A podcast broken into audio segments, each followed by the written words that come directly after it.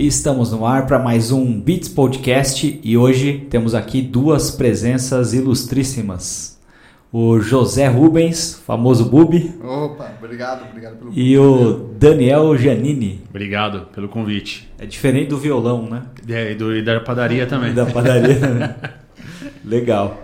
Cara, eu tava comentando, né? Eu conheço os dois, principalmente o. Acho que o Daniel a gente treinou jiu-jitsu um tempo, há muito tempo atrás. Mas eu não passei da faixa branca. Aquela que já vem no, já vem no kimono, né? E o Zé Rubens, eu lembro da Guia-se da época, a escola que eu estudava era parceira da Guia-se até. E tinha um adesivo da Guia-se que era. Como que era assim, pra... E estava escrito embaixo assim: seu concorrente navega e você, nada. Era isso mesmo.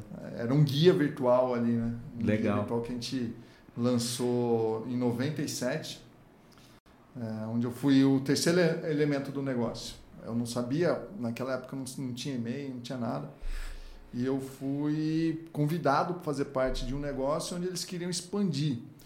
E aí, por eu ter um relacionamento com a prefeitura aqui de Indaiatuba, tal, ele falou, por que a gente começa aí, vem ser nosso sócio? E aí foi onde que falei, ó, eu não sei muito bem o que é isso, mas eu vou, vou fazer, vamos, vamos aprender. Legal. E eles eram de onde? Ah, um, um dos sócios era de Americana, outro de São Bernardo do Campo. O idealizador, o Tony, era de Americana e o desenvolvedor, Luciano Venelli, era de eh, São Bernardo do Campo. Legal. E aí, como é que, por que, que eles chamaram você? Qual Cara, é, então, é, talvez pela minha habilidade comercial, mas tem até uma história muito interessante que eu levo isso até hoje. Adriano. Quando eu fui convidado e a gente começou a discutir sobre o que, que era, então um dia eu pegou, peguei meu carro, fui com o Tony lá para São Bernardo do Campo e eles conversando sobre o banco de dados, o guia, como que ia ser o guia, como que ia fazer isso tal. E daí eu peguei e falei assim, pô, beleza, fiquei quieto. Na volta, Tony, Tony, é, pô, me perdoa, cara, mas eu preciso fazer uma pergunta para você. Eu falei assim, que, que é banco de dados, Tony? Porque discutiam qual banco de dados ia ser o guia. Eu falei, é, ele falou assim, ah, é fácil, só pensar numa planilha Excel. Linha, linha e coluna. Falei, Tony, o que é Excel? Eu não sabia, tinha acabado de entrar numa na escola de informática para começar a aprender o que era o Windows, então eu não sabia. E aí vem uma das características do empreendedor. Eu não sabia, mas estava disposto a aprender. Ah, então- legal. Em menos de um ano depois eu estava sozinho na empresa, os dois acabaram saindo e eu fiquei com a parte de desenvolvimento, administração, vendas, eu fiquei com tudo. Caramba, com desenvolvimento também. É, Isso. fui fazer, até comentei os primeiros sites, como eu já não tinha conhecimento em programação, falei, ah, vou começar a fazer site. Aham. E aí comecei a usar ah, até uma plataforma que vinha nativo do, do Office, que era o Front-End Express. Era como se fosse o Word, você fazia uma pagininha ali e comecei a vender aquilo lá. Já que não dá para vender guia, vamos vender isso. Legal. E aí, enfim, daí surgiu toda a história. E como que você pivotou do, do guia pro, pro site? Por que, Então- que você mudou de ideia? Falou, putz, acho que isso aqui é por ali é mais legal. É, dois pontos. Primeiro que na hora da renovação, os meus clientes davam um feedback que não tinha, tan, não tinha tido tanto retorno. Aham. E aí eu, é, eu esse foi um, um dos pontos. Mas o segundo ponto foi que eu já não tinha a parte técnica de programação lá. Aham. Então eu precisava fazer de maneira diferente para que eu conseguisse tocar o negócio. Ter uma, ó, vou renovar, mas quando eu vou renovar, em vez de ter um guia, eu vou fazer um site para o cara. Aham. A ideia foi é, levar isso para mais gente e deu certo. Né? Na época, eu, nos primeiros seis meses de guia, a gente chegou a ter 150 clientes. Foi muito grande a adesão. E depois eu fui filtrando esses, transformando em sites, depois hospedagem, enfim, foi isso. E como é que era o mundo sem Google? Cara, Na era internet. KD, Alta Vista, era. é, a gente tinha. Eu até comentei que partir do momento que eu comecei a fazer os sites, e o site tinha, assim, não tinha domínio, ele tinha o guia-se barra o nome do negócio, do cliente. E aí eu comecei a pegar esse- esses endereços e comecei a cadastrar no KD, no Yahoo, no Alta Vista, e aí eles começaram a ter resultado. Uhum. Porque começou a aparecer ali. E eu falei, pô, acertei, né? Eu vou colocar o meu cliente lá, ele vai ter resultado, ele vai continuar comigo. E foi uhum. dessa maneira que a gente vivia sem o Google naquela época. Né? Caramba. E tinha, aqui em Datuba tinha um, acho que é Kaizen, não é? Eles tinham Sim. um buscador ou era, ou era... Na verdade era um provedor de acesso. Ah, era um provedor, Era um né? provedor de acesso. É verdade. E Pô, uma empresa gigante, o Humberto, o Alexandre, que eu conheço daquela época lá, que fizeram um negócio fantástico. Para mim era até um modelo de crescimento bem inspiracional. Os que saíram da Netcar, que chamava uhum. Netcar, o provedor, que você precisava ter a discada além de ficava fazendo barulhinho ali de ligar a internet só no final da, da noite para não pagar muito impulso. E é assim. Caramba, que legal.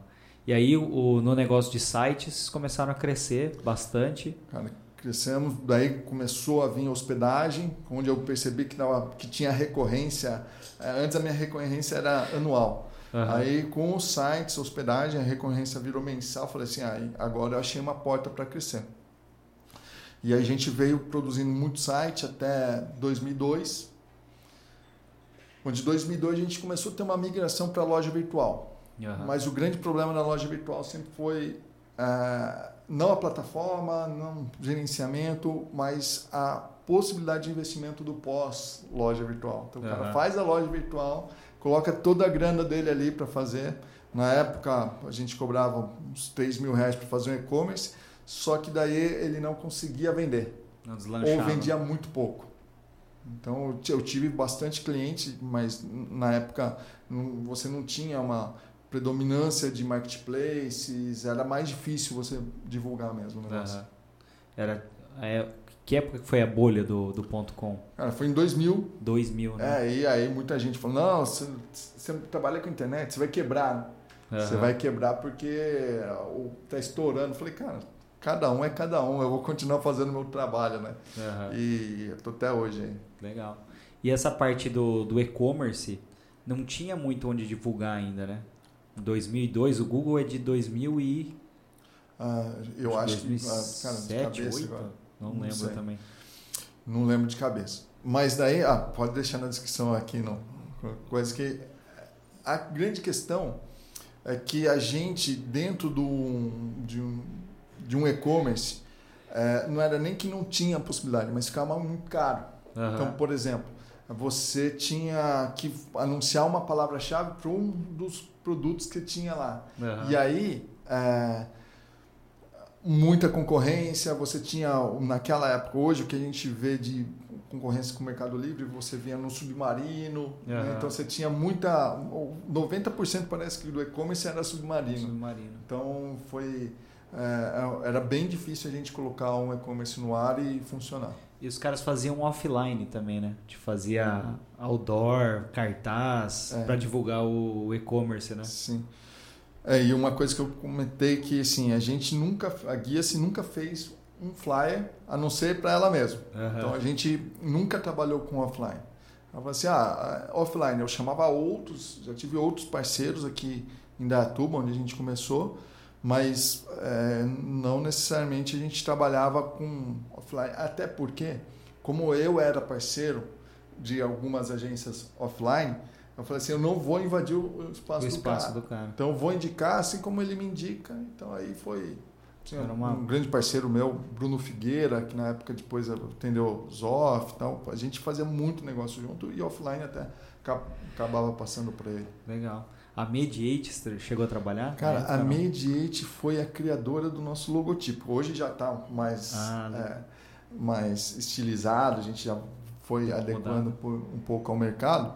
Mas, por exemplo, quem fez o meu logotipo foi o Ricardo e o Rodrigo Piologo. Legal. Os caras são aí do mundo canibal. São eles, semana retrasada, a gente é, fez um programa com eles Sim. aqui. Ah, legal. Estavam falando que a internet era tudo mato também na época dele. Pô. Mas eu não posso deixar de citar também o Fred, porque o Fred, Fred participou né, junto com a gente, e o Wagner, que era o, uhum. o, diretor na época da agência. Então, com o apoio deles, inclusive, a gente conseguiu fazer várias campanhas, estavam junto com a gente, a gente conseguiu levar muito cliente para a internet junto com eles também. Pô, era um puta time, né, cara, dessa agência. Pô. Eu acho que foi da, de Indaiatuba foi uma da, das melhores assim que teve, né? É, eu me lembro até hoje, tanto o Ricardo quanto o Rodrigo, a gente falava assim, pô, os caras não vão parar muito tempo ali, porque o talento dos caras era absurdo, né? É. Absurdo. É, eles falaram aqui no, no programa que, aliás, assistam o programa do que eles vieram também, que tá bem legal. Eles falaram, ah, não queria mais atender cliente. Então ele gostava de desenhar e Pois é. não pois queria mais saber do negócio. Cara, e aí vocês foram pra. é, começou como guia, migrou pra é. site, Começamos depois com loja virtual. loja virtual. E daí em 2007, assim, aí sim eu sentia ah, o Google chegando. Foi quando a gente fez uma reformulação para o site. O cliente ligou para mim eh, chorando, literalmente, né, chorando, falando assim, viu, eu, eh, o site agora está muito mais bonito, mas eu estava na primeira página do Google e eu não tô mais. Eu, tava, eu recebia contato todo dia para eu vender. Parou, eu não estou vendendo mais. Olha a responsabilidade, né? Falei, pelo amor de E a Deus. culpa é agora? sua. É. né? Só voltou, Falei assim, ó, a falar isso. deixa comigo, deixa comigo. Então aquele cliente ali, é, ele não pagou nada para eu fazer SEO, mas ele me deu uma baita lição, que a partir dali todos os sites precisariam estar otimizados para o Google. Aham. Não que vão estar na, Na primeira, primeira página, mas você precisa fazer com que o site seja visto pelo Google. Tal. Então ali eu mergulhei de cabeça em SEO, é, em vendas mesmo, porque daí ele me chamou a atenção. Pô, não estou vendendo. Pô, então os caras vendem por aquilo que a gente faz. Até então era só produzir site, vamos fazer o site tal. Era um funciona. cartão de visita na Era- internet, né? Aí o cara fala assim, pô, o meu faturamento depende disso, muda o jogo. Aham. Tanto é que hoje eu- a gente não vende site. Que vocês também não. Então Aham. a, a questão é, vamos ver qual estratégia vai colocar dinheiro no seu bolso. Se o site está dentro desse escopo, ótimo. Se não, não adianta. Foi onde começou a cair os sites em flash, né? Pô, que eram sites, sites legais pra caramba, né? É, E aí eu tinha parceria na época com o Bruno Figueira, ele fazia muito site em Flash, daí eu comecei a pegar os sites dele, fazer em HTML, CSS, com assim, já olhando para o código, se o código está amigável para o Google, o conteúdo, enfim, aí os sites em Flash caíram mesmo, não teve como, não, Não teve o que fazer. Teve como ficar, né? Não. É, hoje eles usam flash para aplicativo, né? Até para animação ainda Sim. usam, mas para fazer site não, não vai mais, né? Cara, e assim, eu tive vários clientes que chegava, a demanda inicial era Flash. Aham. Daí eu conseguia convencer, beleza, vamos fazer uma, uma introdução ali inicial, um, um topo, um cabeçalho em flash. Depois a gente faz isso aqui a gente aparecer no Google, aí você vender mais. Ah, beleza. E aí, com o argumento certo, você conseguia tirar esse negócio flash. de flash de uma maneira. E aí vocês, bom, passaram para franquia 2007? Então, foi assim: em 2007 começou essa história do Google. E aí, em 2007, a gente eh, começou a ver, na época eu estava sozinho, começou a ver uma possibilidade de aumentar o ticket médio. Porque se eu sou capaz de influenciar na venda do cliente, eh, o meu serviço vale mais. E aí, ne- nesse caso, a gente começou a mudar o perfil dos nossos clientes, que na época eram mais de 200. Começamos a selecionar aqueles que poderiam pagar mais. A gente mudou o perfil em um ano ali. 2007 foi um ano de mudança. Até que 2008 veio a marolinha. A Marolinha. Daí veio a marolinha, vários clientes cancelando. E foi um ponto que eu vejo que muita gente acaba é, sucumbindo nos negócios. O que foi? Foi um, meio, um ano extremamente ruim, onde é, o faturamento caiu, a lucratividade caiu muito. E eu olhei e falei assim, pô, 2009 virou o ano. Cheguei para minha minha esposa engravidou do meu primeiro filho, do Enzo. E aí eu falei para ela assim, ó, ó, em um ano ou eu mudo o meu negócio ou eu vou sair do negócio. Porque foi uma decisão, ou eu vou fazer isso de uma maneira ou de outra. Também não fiquei parado, fui fazer o MBA em gestão estratégica de negócios. Nesse período tive contato com um amigo meu do franchise, que era meu vizinho, e comecei a entender o que era franquia Eu não precisava nem ter feito MBA, o cara era seu vizinho. Mas ó, Brincadeira. o- não, no primeiro módulo do MBA tinha que fazer um projeto de, de uma empresa. E aí eu já aproveitei e fiz o projeto da Guias como fran- rede de franquias. Ah, legal. Foi o que, o que fez ali eu entender e apostar no projeto. Então foi um um ano ali de muito trabalho. 2009 a gente conseguiu equilibrar as contas, mas também eu falei para o meu sócio, falei assim, é, eu sou formado em administração, falei assim, ó, eu, botamos um monte na mesa de proposta de formatação. Chamei vários, vários é, consultorias. Bom, quero transformar a guia numa rede de franquias. Daí o que, que aconteceu? É, eles chegavam, a proposta era 20 mil, 30 mil tal. Daí os caras, eu falei, mas o que, que você faz? Ah, faço isso, isso. O outro fala, ah, faço isso, isso, isso. Daí eu cheguei para o Leandro, meu sócio, falei, na época que eu já tinha um sócio, ficou durante uns 5, 6 anos comigo. E aí, o que, que aconteceu? Eu falei assim, cara, o que eles estão falando, a melhor pessoa para fazer sou eu.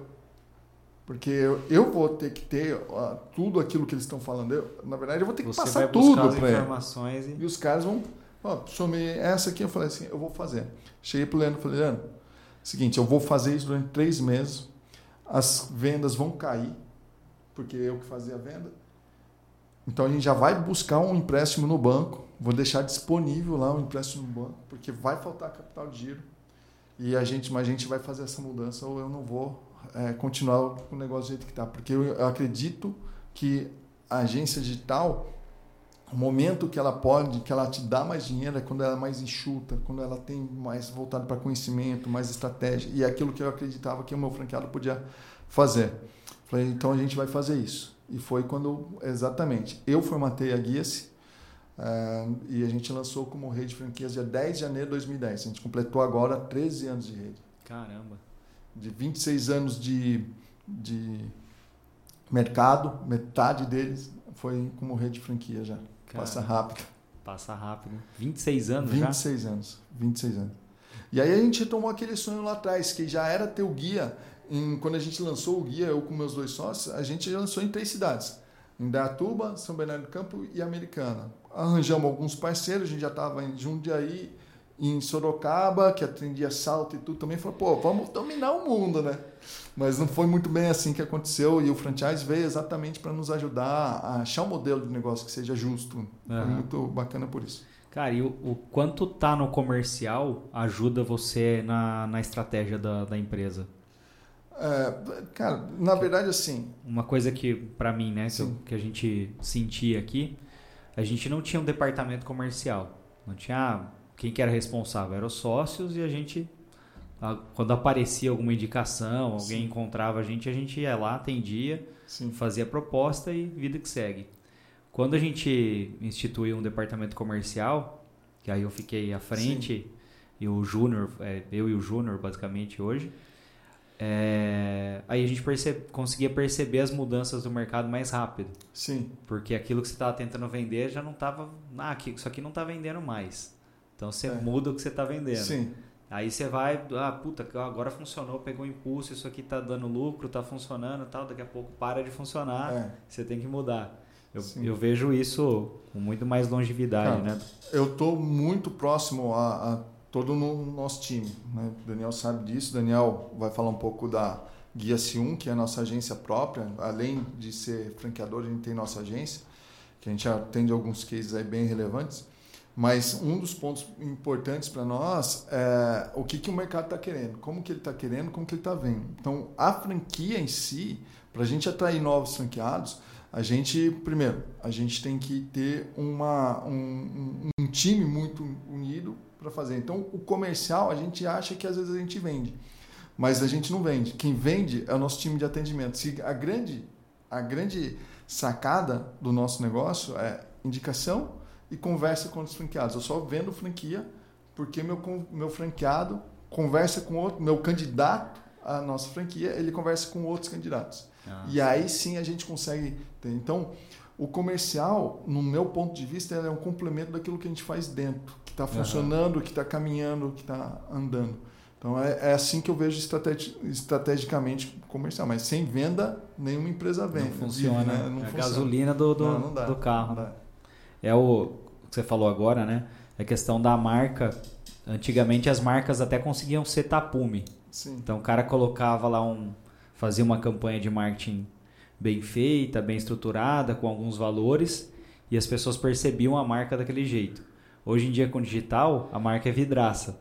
Sim. Então, se você não entrega aquilo que você vende, com certeza as pessoas vão, vão descobrir, vão ficar sabendo, Sim. e não tem campanha de marketing que salve, né? Não. Então, acho que é mais ou menos isso, né? O comercial.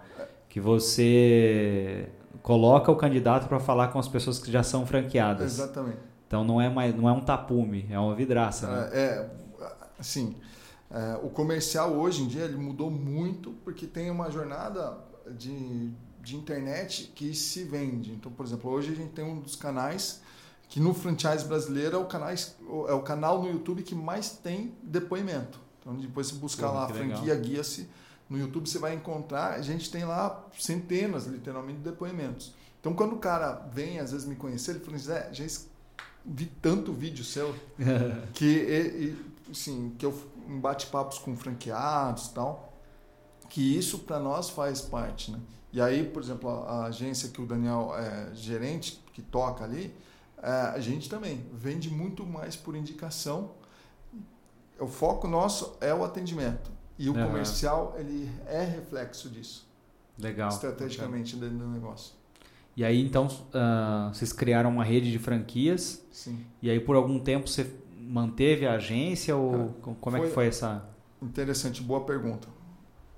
A gente começou em 2010, até 2012 eh, a gente a gente conseguiu tocar a agência.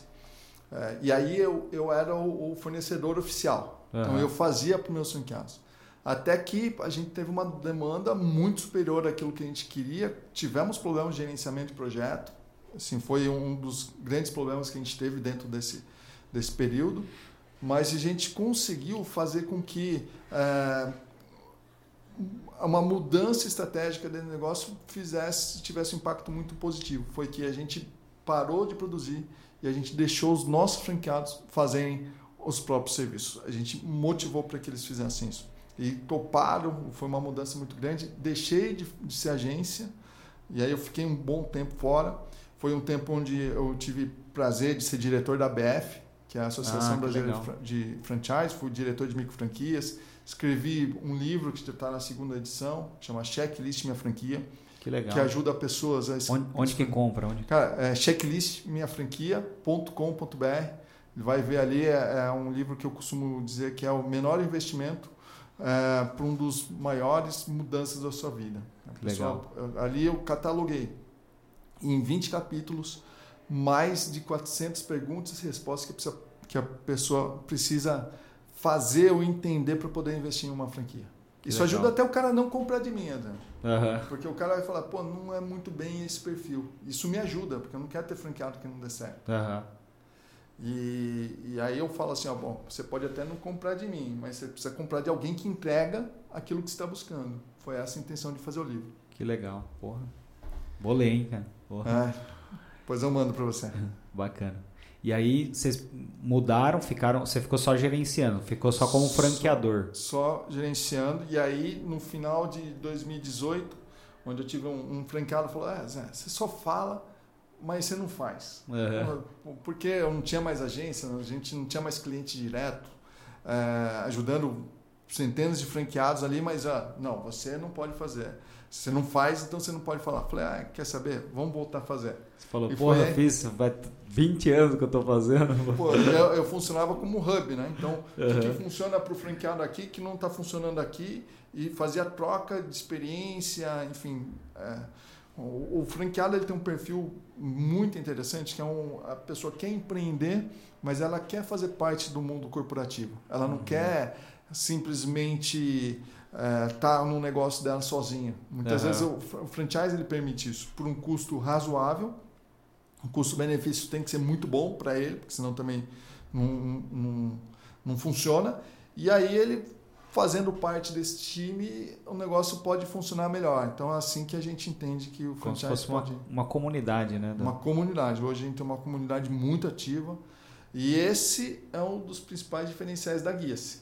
Aham. Ela fala assim: ah, não, o que, que você pode falar da Guia-se?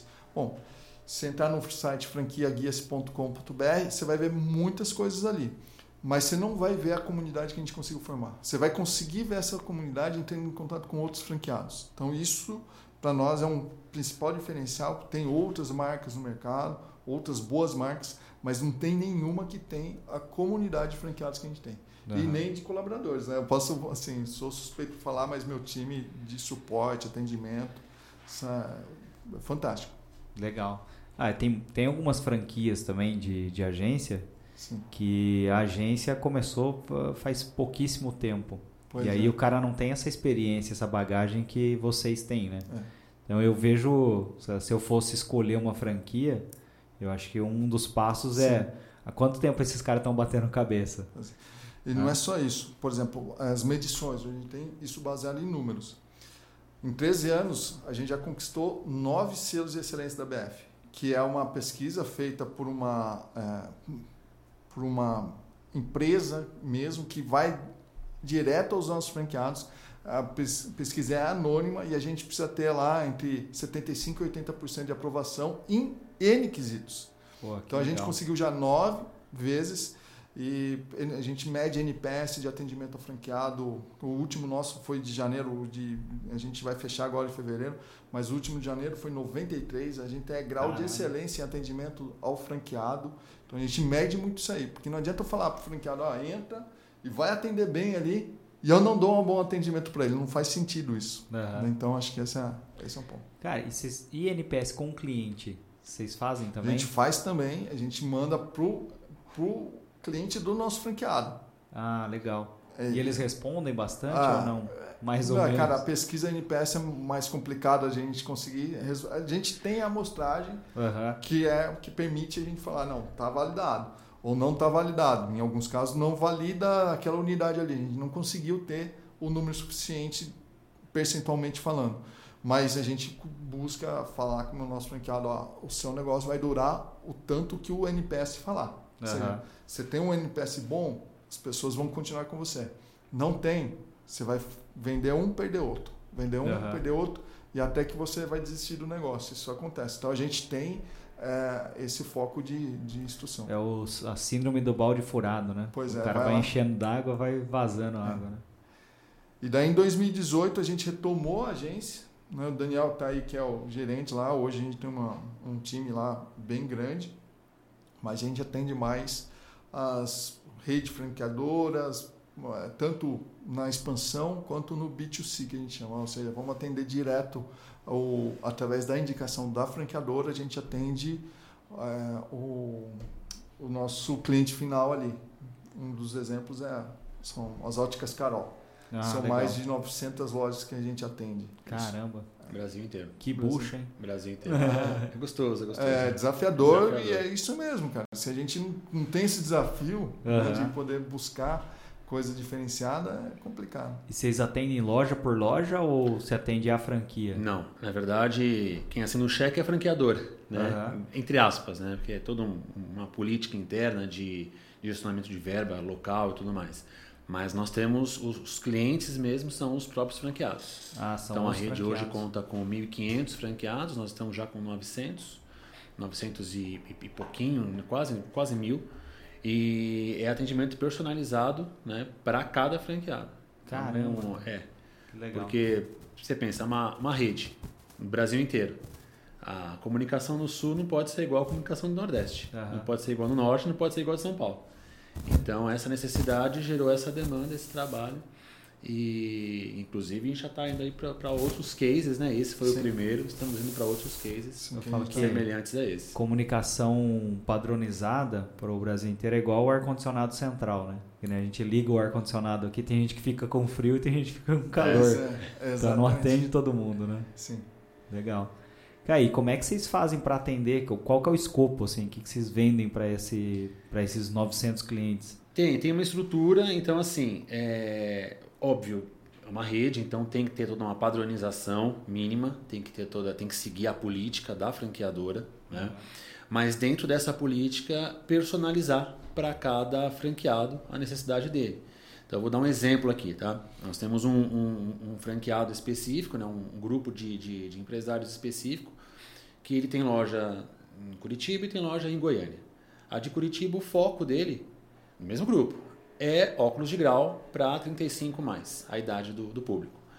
As lojas de Goiânia, o foco dele é, é moda, que é em Goiânia, enfim, é muito sertanejo, é muito lançamento de DVD, de show, e é, é muita influência né, que aparece tudo mais. Então a gente tem que ter, dentro de uma mesma padronização que é a, a, a da marca, atender a essas duas necessidades, a esses dois públicos. Né? Caramba, e aí relacionamento, nós temos um time lá hoje com 12 pessoas ao todo, nós temos um grupo, isso na agência, né? Para atender esse cliente específico são seis pessoas, sete pessoas, é, cada um com a sua área específica, financeiro, gestão de tráfego, é, ferramenta, ouvidoria, comercial e tudo mais. E relacionamento constante. Então são 900, 900 grupos de WhatsApp que Caraca, a gente velho. gerencia e escolhemos o WhatsApp até pela facilidade da ferramenta, uma coisa mais, mais nativa, né? Todo mundo hoje tem WhatsApp. E relacionamento o tempo todo.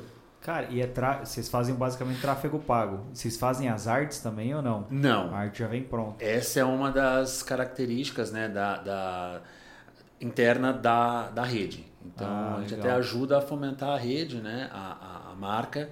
Então tudo que é peça, gráfica, tudo que é, é é tudo com eles. Aí né? eles, eles enviam. Aqui com quantas pessoas? Você falou seis pessoas? É. Hoje Seria impossível, né? É, não, não tem como. Assim, não é impossível. Temos dá, dá gente para fazer. fazer. Gente, se precisar, a gente faz. É. Uhum. Não é o nosso. Porque assim, você já trabalha com rede de franquia.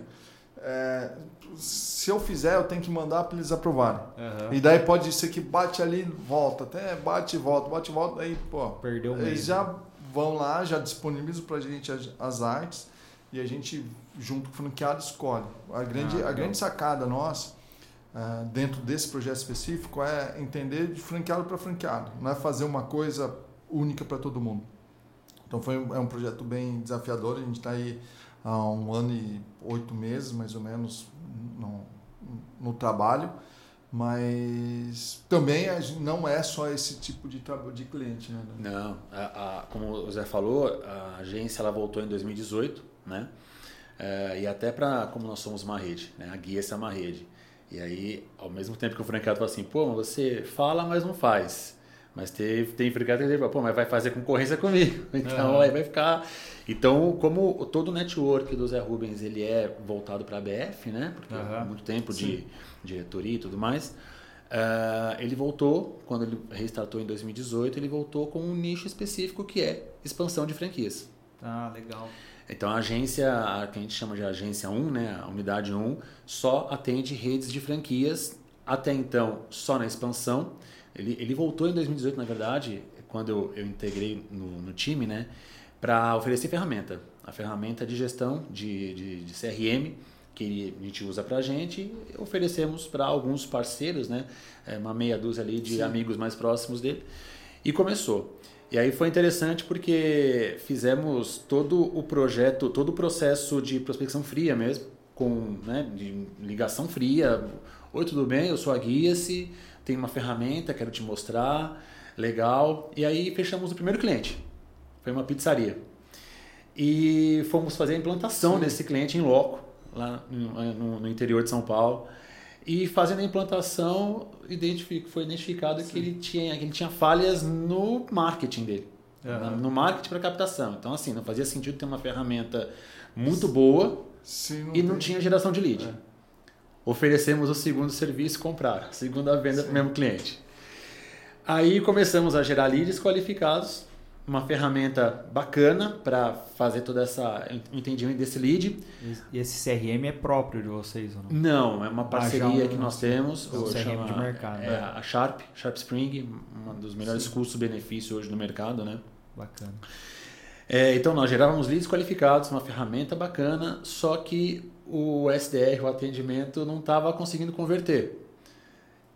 Indica, é, oferecemos esse trabalho de, de, de SDR na primeira atacada já vendemos uma franquia de 800 mil reais. Caramba! É, e aí, aí começou. Então, assim, hoje a estratégia completa, né? Ferramenta, a, o marketing digital, a ferramenta, o SDR, o atendimento, a, a, a consultoria comercial, se precisar, não para todo o time comercial.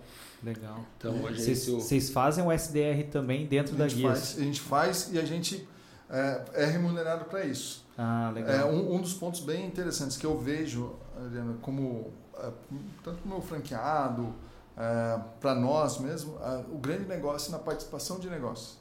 Então, por exemplo, eu vou lá, é, eu quero ser o seu departamento comercial nisso aqui. Então, como que a gente pode fazer para você me remunerar num variável que seja muito bom para a gente? Então, uhum. é, dentro disso, a gente tem nosso direcionamento para não só ter uma base de cliente grande. Nossa, nossa agência tem poucos clientes. Mas quando a gente tem um cliente, a gente entende que é muito importante ganhar em todas as fases ali. Você tem aquela parte do, do da discussão, departamento de marketing e o de vendas. Você não está me gerando lead, ou você está me gerando lead e o lead não é qualificado. Porra, mas assim, mesmo, mesmo lead que eu gerei para fulano A, vendeu um monte de franquia. Para o fulano B não vendeu? Uhum. Qual é o, o que, que acontece? primeiro, vamos dar uma olhada no, no negócio do cara. E segundo, é o atendimento. Então, uhum. às vezes, quem vai ficar ali é um cara que não tem. É, não tem objetivo específico de fazer. Por exemplo, teve uma rede que a gente atendeu que o cara ele era o cara de implantação. Ele estava enroladíssimo, implantando todas as unidades que ele já tinham vendido. Uhum. Daí liga um cara querendo vender, é, mais é querendo comprar, ele falou assim, pô, vai ser muito trabalho. o cara respondia quando queria tal. Então, é, esse é o problema que a gente soluciona lá. Então, nosso objetivo também é participação de outros negócios, a gente pode ser efetivamente é, assertivo na venda. Entendi, legal. É de cabo a rabo, né? É desde do, do, do é. marketing até o, o atendimento. Mas a parte de closer vocês não, não fazem, né? Não, não mas é assim, é quase lá. Quase lá. Chega lá, é. pô, chega muito perto. Tem, teve um parceiro nosso é, é, que a gente fez a expansão aqui no interior, que a gente, até ponto, eu, quem fazia era eu, inclusive, até uhum. ponto eu, eu cheguei a negociar. Tem franquia aqui. Tem franquia aqui em Indaiatuba. Mandar um abraço para o meu amigo Daverson da Externa Café. É, aqui de Indaiatuba, o shopping, é, Shopping Polo, tem uma unidade lá que é, pô, excelente unidade. Foi a gente que vendeu. Sim. Então, daí depende muito do escopo do trabalho, até onde vai, até onde não vai. É, é geralmente, é porque o próprio franqueador ele quer conhecer, né? Da mesma uhum, forma que o Zé falou da franquia, é, da nossa franquia, né? Conhecer se tem de realmente o perfil, se não é alguém que está buscando algo que não faz sentido, né? Então, a, a, o fechamento fica por parte deles. Tanto é que nosso objetivo é entrega de oportunidade, não de lead. Uhum. Ou seja, Pode ser que a gente gere 20, 30, 40 leads para a gente achar uma oportunidade. Mas o, o cara ali, ele vai ver. Ó, pô, legal é um isso que vocês, arrumam, que vocês arrumaram aqui. Pode ser que saia negócio. Sim. Então, se a gente começa a mandar 40 leads para o cara numa semana, daí entra em, o vendedor dele entra em contato com uns 20. Os primeiros 20 não querem saber de nada. Uhum. O que pode acontecer? Pode. E daí ele Pô, os outros ele vai acabar não atendendo bem. O cara já fica bravo. Já fica bravo. Chega no final ali, quem quer o, o último que ele é, era o cara que ia fechar. Então a bom. gente, quando a gente entrega, ó, ó, a gente tem contato com todo mundo, a gente acredita até o último em todos os leads, a gente tem, a gente automatiza o contato via WhatsApp. Então é, é bacana legal, esse trabalho. Bem legal, cara. E vocês fazem conversão de lead de topo também ou não? É, tipo, material rico, vamos, isca digital. É, na verdade, não. não. Mais, mais direto, porque acaba, no nosso segmento, que a gente fala de franquia, acaba sendo muito caro você fazer isso. Uhum. Então, é mais fácil você trabalhar mais para o meio e para o fundo de funil. Então, por exemplo, no, no, meu caso, franquia de marketing digital, a gente está lá 98% das vezes, a gente está na pesquisa, todos em, é, em todo o Brasil. Uhum. E uma franquia, por exemplo, se a gente for trabalhar no topo de funil, a franquia, pô, aí a palavra fica muito, muito cara. cara. É, sim, para nós, pela verba que a gente tem e que a gente vê que os nossos clientes têm, muito sentido. mais fácil a gente pegar ali e pegar remarketing nas mídias sociais. Pô, legal. Aí, ah, o que, que vocês acham do futuro do, do marketing digital? Que o futuro da guia, assim? Vocês acham Cara, que vai para onde? Bom, eu, isso é uma das coisas que eu acho que é muito interessante, que quando você tem uma agência, Você fica tão focado em fazer o um negócio que você acaba não conseguindo ver o que, que vai acontecer. Eu vejo que acontecer isso comigo, eu vejo que acontece isso com o franqueado, e o nosso papel é exatamente levar isso. Então, é, por exemplo, eu vejo o metaverso, a gente já tem plataformas de metaverso que a gente já trabalha para nós. Por exemplo, a gente fez a primeira reunião da ABF, Associação Brasileira de Franchise, no metaverso, foi a gente que, que patrocinou. A gente já faz algumas reuniões lá, eu vejo o metaverso é, bem, bem uma possibilidade bem real, não talvez para agora, mas as plataformas estão evoluindo demais. Uhum. E um ponto bem interessante, né? É, metaverso, você não fala, ah, eu vou para o metaverso. É a mesma coisa que você falar, ah, eu vou para a internet. Não, você, qual é a plataforma que você vai? Uhum. É aonde que você vai? Né? Você tem N plataformas e uma dessas plataformas pode fazer muito sentido para o seu negócio.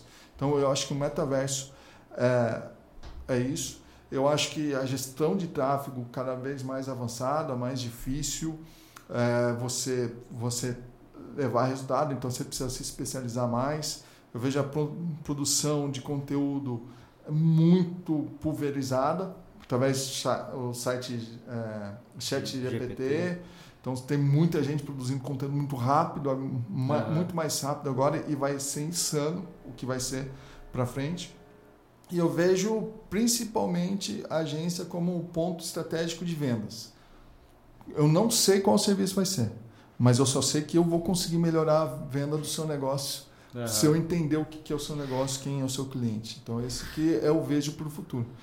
E a gente vai levando isso para o franqueado, né? Porque ó, é isso, isso. Por exemplo, o ano passado eu lancei um curso eu mesmo formatei. Em 2021 estudei muito sobre criptomoeda, metaverso tal. Então, no, no, no começo do ano passado, eu mesmo formatei um curso e levei para meus franqueados. Porque não adianta o cara falar de metaverso, ele não entender o que é criptomoeda, o que é... NFT. É, blockchain, então assim, é tudo, NFT, né? É, produção, hoje a gente já tem capacidade de criar um NFT, então a pessoa fala assim, não, eu quero é, registrar marca. sua marca tem NFT?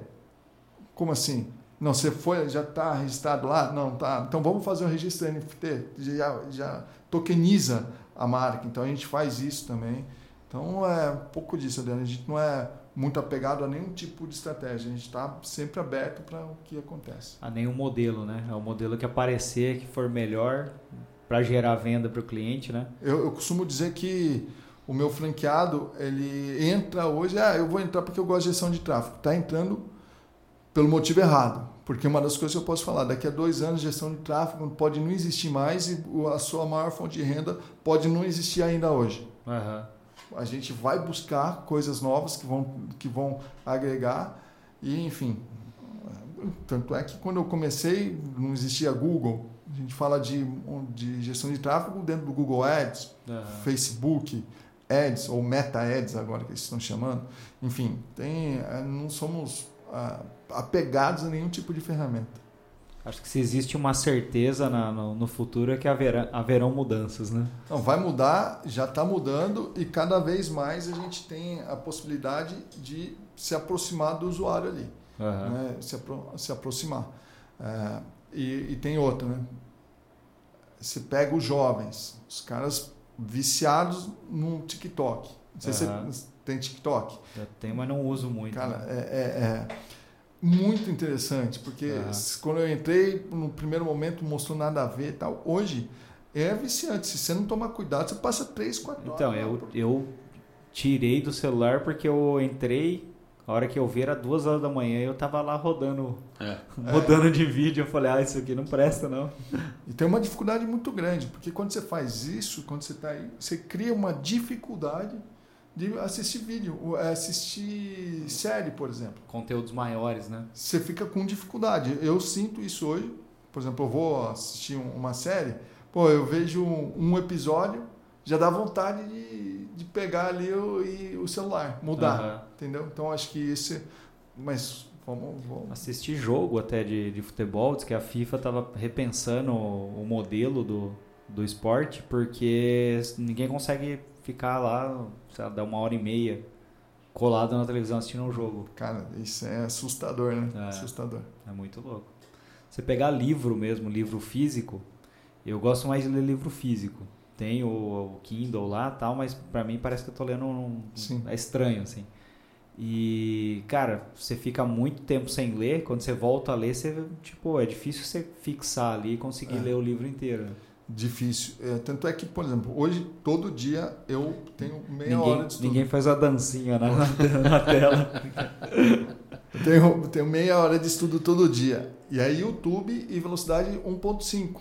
Porque senão fica chato demais. Então, é. assim, é, eu vou, eu estudo marketing, estudo estratégia, vendas, é, espiritualidade, várias coisas, vários temas, finanças que eu gosto bastante, mas tem que ser numa velocidade de 1.2, isso faz traz um pouco aí é, a minha dislexia, uhum. eu sempre fui um pouco dislexo, para poder aprender, porque senão fica complicado.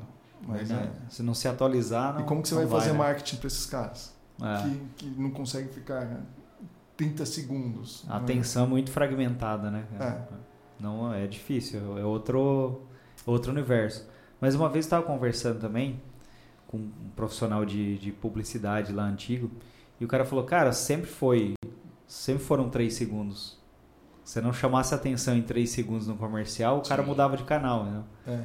Então, o primeiro competidor da, da agência foi o controle remoto. Pois é. O, o segundo foi o banheiro. O cara fala, ah, comercial, vou no banheiro. Então, sempre, se a gente parar para pensar assim, na, em, em, síntese, né? No final das contas, você sempre teve três segundos. Você passou de três segundos, você não encantou. Tanto é que agora era. nos vídeos, tanto Real, Shorts, os caras colocam três segundos, depois corta, tem um corte de três segundos do negócio, né? Então, por exemplo, o seu vídeo é de 30 segundos, o cara pega os melhores três segundos joga no começo. É. E é impressionante. Que é o roteiro chicote, né? O cara coloca o melhor, corta e volta do começo, né? É, é impressionante. O negócio é. E aí a gente vai precisar cada vez mais entender como que funciona a cabeça de, dessas pessoas, dessas a juventude que está aí, para poder estar tá mais perto deles, porque eles, é, daqui a pouco a gente vai ser pago para anunciar para eles. Né? Exato. É. Em algum momento a gente já é, mas cada vez mais. É. Tem a questão de artista também, né? Tipo músico, é. Você pegar uma nos últimos cinco anos alguma banda que estourou nacionalmente. Sim. Não tem muitas, porque os negócios são extremamente nichados, né? Então você pega samba, rock, então putz, parece que não tem nenhum sambista novo. Tem, mas ele tá dentro do nicho samba. Rock é a mesma coisa. Pô. Tá todo mundo nichado. Mas é porque ficou a internet deixou você individual, né? Você é. não tem mais, você não vai mais, por exemplo, para um você não reúne mais a galera, a sua família de domingo na frente da televisão para ver um programa de, de, de auditório de diversidades, onde é. vai o sambista, o roqueiro, uhum. o, enfim, o funk e tudo mais. Então tá o seu filho no funk, tá a sua esposa no pagode, você no rock ali, cada um no seu celular, né? Exato. É. Não tem mais aquela junção. Esse, esse agrupamento tem, por cluster, né? Que os caras é. fazem. Ontem teve um, eu tive uma, uma experiência diferente, né? Eu tava escutando o YouTube no carro, e aí você coloca lá e o YouTube vai entregando a playlist que você quer, né? Meu, o Enzo falou assim, nossa, pai, você conhece tanta música. Eu falei assim, ah, primeiro que já escutei bastante, né? A idade já me permite isso. Uhum. Falei, Enzo, mas sabia que antes de eu ter o YouTube, eu enfiava um CD aqui, ó. No meu carro ainda tem o, o negocinho lá enfiava o CD aqui. Ele falou, é verdade? é verdade. E você sabia que só tinha 15 músicas? Falou, louco, meu Deus, assim, do jeito que ele fala. Meu Deus, como que vocês enviam assim? Né, então, assim, é, é coisa que.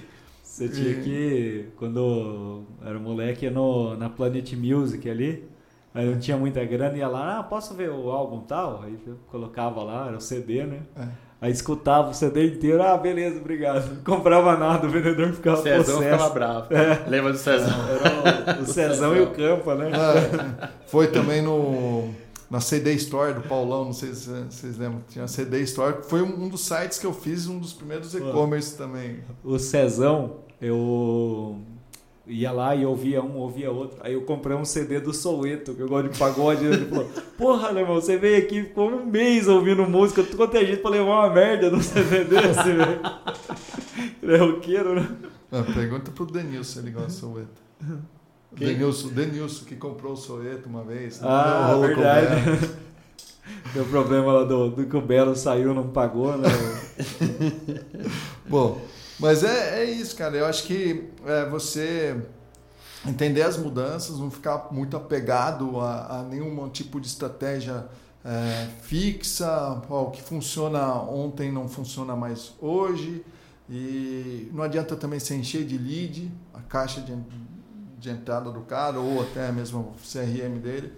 Você precisa gerar gente que conversa, gente uhum. que gera possibilidade de fazer negócio. Acho que é isso que é, esse é o nosso desafio junto com o nosso franqueado. A gente atende aí em torno de 3 mil clientes por ano, desde pequenos a, a grandes, como, como a gente já falou, mas é, é muito de estar junto com o cliente, ajudar né, naquilo que ele precisa. No final legal. das contas é colocar dinheiro no bolso dele.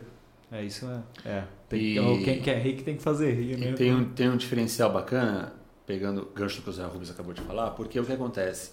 Como a gente tem a franqueadora, então as estratégias que o Zé Rubens usa para a nossa expansão, a gente aplica nos nossos clientes, para a expansão deles.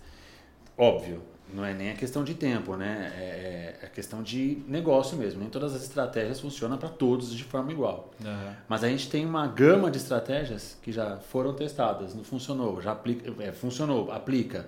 Nesse não vai, nesse de alimentação não foi, mas esse aqui de serviço aconteceu, deu certo. Ah, para esse aqui de vestuário não deu tão certo, já muda. Esse de imobiliário deu. Então a gente consegue fazer esse dinamismo, né, muito mais rápido. Testa, foi, né? foi, não foi, já passa para o próximo, usa no outro. Então essa, esse dinamismo, essa, esse leque de opções que a gente tem, que a gente consegue e testar no nosso, né, no nosso negócio, faz um diferencial bacana, hein? um resultado bacana. E o desafio eh, não é no nosso mercado não é encontrar cliente, porque meu, na boa, tem você, a gente poderia se considerar concorrente, uhum. mas se a gente sair aqui batendo perna em um dia, você volta com umas 20 possibilidades de negócio. Uhum. Se você for com esse objetivo, você vai. Porque tem muita gente que precisa daquilo que a gente faz. Uhum. Mas o desafio é encontrar cliente bom também. Uhum. Porque você vai fazer uma ação e o cliente recebe o lead ou tem ação, não aplica aquilo que você faz, não, não rola. Então daí você vai para três meses lá, que, que é o experimento do negócio. Não, não rolou, nem para você nem para o cliente, porque o que você fala, o cliente não faz. Uhum. Não tem resultado, daí a culpa é de quem? Né? A culpa é de quem? Então tem até um cliente que o Daniel atende, que é a Lopes Imobiliária. Então a gente trabalha na expansão, que é um cliente desse, com ação na bolsa, que tem que, que a gente consegue, consegue efetivamente ajudar eles a vender franquia, porque eles têm um time interno fantástico de conversão, uma marca muito respeitada. Então soma isso, né? Além de tudo, cara tem que ter uma marca boa para você conseguir é. ter uma penetração em um. E são, um... e são abertos às nossas sugestões de estratégia, né? Uhum. Então não é aquela coisa engessada. A gente tem, é assim, o cliente às vezes procura a gente por uma deficiência dele e é legal isso. Ó, não, não sei fazer, você me ajuda? Com certeza. Vamos fazer assim? Ah, não. Isso eu não quero fazer. Uhum. Isso eu não acredito. Mas nem testou. Ah, mas não quero fazer. Vamos fazer então assim? Ah, não, eu também não quero fazer. E aí não dá resultado. É. Não, não testa, não dá resultado. Então, o grande sucesso né, da parceria e tudo mais é o cliente estar tá aberto a, a se propor ao que ele mesmo foi atrás. Pessoal, é. eu não sei fazer marketing digital. Você faz para mim? Faço. Vamos, vamos fazer junto. Porque é uma coisa que eu sempre falo, falo para os nossos clientes, né? De marketing digital, eu tô com o Zé Rubens desde 2018 ele está há 26 anos. Então, assim, de marketing digital entende um pouquinho. É. Agora, do seu negócio especificamente, de alimentação especificamente, sei lá, dar um exemplo aqui de café, eu não sei, vou aprender com você. Então, vamos fazer a quatro mãos, né? Ter essa, essa humildade também de falar que não sabe tudo. A agência é uma extensão da, da empresa do cliente. É, né? uma Exato. Isso. Não pode um... ser um fornecedor externo lá que entrega ou não entrega e acabou o relacionamento se o cara não viver ali essa Sim. essa via de mão dupla é. não funciona, né? Tem um, um, ponto bem interessante quando a gente voltou a fazer a, a assim, reabrir a agência lá no final de 2018, eu formatei um curso e comecei a fazer esse curso é, até pago, cobrava de alguns e chamava alguns estratégicos no meio do caminho. É, e aí o, curso chamava O que as agências digitais não querem que você saiba. E, é, e pô, chamava atenção, trazia, eu tinha 10 pontos para o cara avaliar uma agência digital. E aí teve uma vez que eu tinha um cara ali que. Um, um, então um, um cara que estava assistindo, que tinha pago, falou assim: pô, eu já contratei 10 agências, não deu certo. Falou assim: então sinto muito. O problema pode ser você. É. O problema pode ser você. Porque você, o, o que, que você está aceitando da agência? É, escolher errado uma, duas vezes, isso faz parte. E até a agência pode, pode errar naquilo que ela acha do, do cliente. E aí, no final das contas, é, você errar 10 vezes é meio complicado. Então, e, ou se não, não existiria agência, porque nenhuma é boa, né? Uhum. Se nenhuma é boa, daí não tem agência, porque uhum. ninguém vai parar de pé. Então, acho que esse é um, é um ponto que a é gente... É uma, uma pergunta que a gente faz no nosso briefing de, de venda, é se o cara já trabalhou com agência e quantas. É. Aí o cara fala, ah, já trabalhei com umas 5. Você fala, hum, já, já acende uma luz amarela, entendeu? Porque geralmente é, é aquilo que o Zé Rubens falou. Pô, você trabalhou com 10, nenhuma é boa. Sim. Tem alguma coisa estranha, né? E, uma das coisas que eu acho que tem que fazer sentido é o quanto o cara vai investir. Então, eu vou. Eu, tá, eu tenho, chego aqui com você, dizendo o seguinte: eu quero aumentar em 200 mil reais o meu faturamento por mês. Beleza. Quanto você está disposto a investir em tráfego? Ah, em tudo? 3 mil reais. Não faz sentido uhum. com aquilo que ele a expectativa dele com o dinheiro que ele tem. Uhum. Fala assim, não, tudo bem. É, eu acho que a gente pode até começar a pensar em alguma coisa por, com 3 mil reais. Não tem problema. Você fala assim, mas e para agência? Não, não. Para agência não, é 3 mil reais em tudo. É tudo. É tudo. 1.500 agência e 1.500 o tráfego. Uhum. Cara, bom, vamos lá. Você, beleza, você pode até pensar, porque você quer começar com a agência ali. Só que não dá para ter expectativa de vender 200, 200 mil. Pau, é. Não dá para ter essa expectativa. Então, acho que esse é um ponto que a gente costuma falando, pô, quando você vai, vai colocar? Ah, existe alguns que tem uma marca forte, um dos clientes, ah, tá, até a Lopes, o Bob's, outros aí que a gente atende, que se você com menos verba, pela marca que o cara tem, você Sim, consegue dar resultado. Mais, né? Mas o cara não é conhecido, não tem nada, não. Complicado. É, tem uma discussão do, do mercado né, de, de marketing digital que a gente viu até, eu, encontrei o, o Daniel no, no, evento lá do RD, e muita gente falando sobre branding. Ah, branding, branding, que o branding agora é, é a moda, o branding é, é o que faz acontecer. Sempre foi. É que de, em determinado momento não existia tanta concorrência no marketing digital que o cara comprava o que estava aparecendo. É. Agora que a concorrência é, é, é, enorme, o cara vai comprar aquele que tem mais marca. Sim. E sempre foi essa corrida. Eu acho que o mercado digital, aos poucos, ele está se tornando um mercado tradicional, que era baseado lá para você chamar atenção em criatividade e numa marca consolidada, numa marca forte. Então você percebe que o que o Zé Rubens falou, né?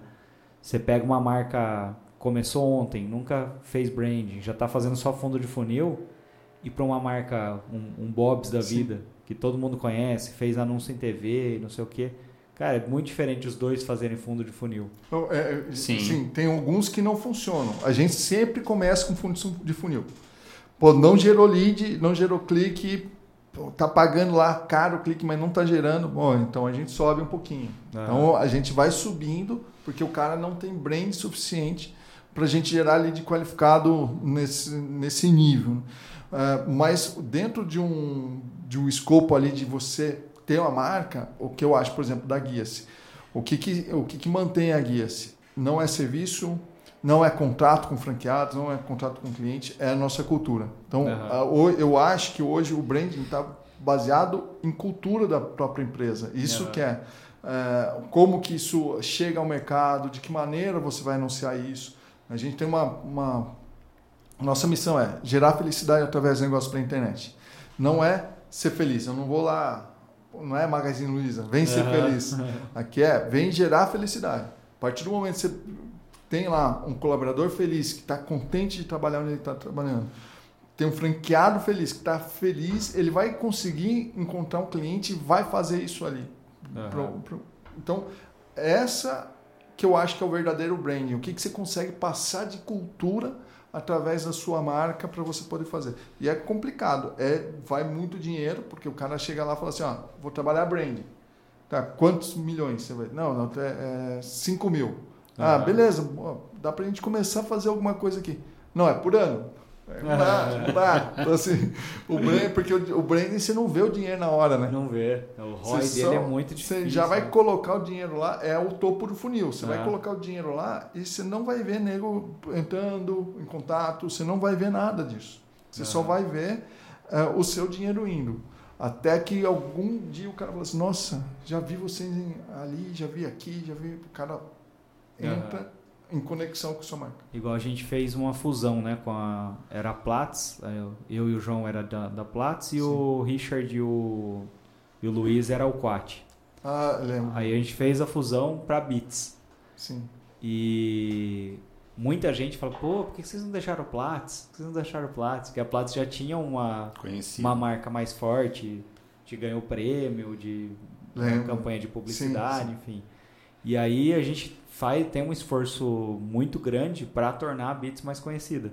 Então, podcast, a gente faz materiais de topo de funil. Sim. Então, a gente tem um esforço para... Porque a gente entende que a, a marca em si, é, isso não vai dar um retorno é, momentâneo, Sim. mas isso a longo prazo, e para quem quer ter longo prazo, né, crescer Sim. a longo prazo e basear a, suas estratégias no que a marca permite, acho que faz sentido. Então acho que é mais ou menos esse caminho, né? A guia se começou lá com uma era uma lista de negócio, sim, né? Online sim. e hoje é, foi para franquia, virou agência digital. Sim. Então virou do que começou, virou um negócio totalmente diferente. Pois é. Porque a marca é muito poderosa, né? Exatamente. É o que eu falo muitas vezes. Sim, a principal lição que eu levo de tudo isso né, é você não precisa mudar de negócio, você pode mudar o negócio. O uhum. que, que eu estou fazendo que não está contente, que não está legal? Não vou me apegar a isso e vou colocar. Só para ter uma ideia, a gente tinha uma ferramenta que era o. Quando eu lancei como franquia, eu criei um, um guia muito mais avançado daquilo que eu tinha, está no ar ainda, mas era muito mais avançado daquele de 97. Em 2010 uhum. a gente fez um que era totalmente indexado ao Google, hoje Cara, tem mais de 200 mil visitas ainda, mesmo sendo legado por mês. Uh, e aí, o que, que a gente fez? Começou em, uh, em sete anos, eu, do meu bolso, coloquei um milhão de reais para fazer o um negócio. Em um milhão. Desenvolvimento. É só calcular isso. Coloca lá 10, 15 mil de, de programador que você vai manter ali para fazer essa ferramenta. Durante sete anos, o valor é, é bem, é, bem grande. E aí a gente começou a entender que o nosso franqueado estava indo para o WordPress, que era uma é. ferramenta que o nosso cliente exigia mais. Então, a gente simplesmente manteve o legado para atender os franqueados que estavam ali na época e a gente investiu, começamos do zero em outra ferramenta. Porque esse é o negócio. Eu vou mudar conforme o meu cliente precisa. No caso, a gente também tem o nosso franqueado, que não, a gente não considera um cliente, mas é um parceiro de negócio. Eu preciso dar as condições para ele ter o melhor sucesso com o meu cliente. Uhum. Então, é, você se adaptar àquilo que o mercado precisa, principalmente hoje no digital, é fantástico. Né? Legal, bacana. Cara, queria. Estamos chegando ao fim, né? Poxa. Queria agradecer, cara. É uma honra tê-los aqui. O, Zé Rubens mesmo é um, uma, uma lenda do mercado de marketing. Obrigado mesmo por ter vindo. E se vocês tiverem algumas considerações finais aí quiserem pedir para seguir esse tipo de coisa. Pode, pode ter expansão de franquias.com, é, franquiaguias.com.br e guias.com.br. E lá tem as redes sociais também, é. sempre guias. Então, é, ressaltando. Então, se você quiser uma agência, entra lá no guiasse-tudo-junto.com.br. Quiser saber sobre a franquia, franquiaguias.com.br quiser saber sobre a expansão, a expansão, expansão de franquias.com. Um ponto interessante também, se quiser saber sobre o meu livro, checklistminhafranquia.com.br, você vai lá, está querendo buscar uma franquia, é o menor investimento para uma das maiores mudanças da sua vida. Então, hum, legal. Ah, já teve milhares aí de downloads. Essa na segunda edição Só para você ter uma ideia, Adriano, nessa segunda audição, com 22 capítulos, eu trouxe 22 profissionais para trabalhar. Por exemplo, é, tem três ex-presidentes da BF que, que falam no, no, nesse livro. Eu tenho o diretor jurídico da BF, eu tenho a, a, lei de franquias toda comentada. Então ali é um curso que o cara vai pegar, vai ler, vai ter uma ideia do que ele vai precisar perguntar para a franqueadora, enxergar na franqueadora. Ah, mas o selo de excelência é importante? Tem gente que fala que não é importante. É importante? Por que, que é importante? Tá lá. No mínimo é porque eu me coloco à disposição de ser avaliado. No mínimo. Uhum. A franqueadora que não tem, ela não se colocou à disposição para ser não tá avaliada. Tá segura, não está Não está segura. Eu estou seguro. Então, assim, esse é um ponto que, lendo o livro ali, a pessoa vai ter uma, uma visão geral sobre o negócio. Legal, bacana.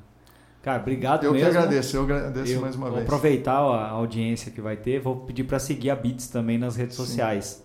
Segue lá no YouTube, é, Bits Podcast e Bits Digital no Instagram e nas outras redes sociais. Obrigado mais uma vez. Legal.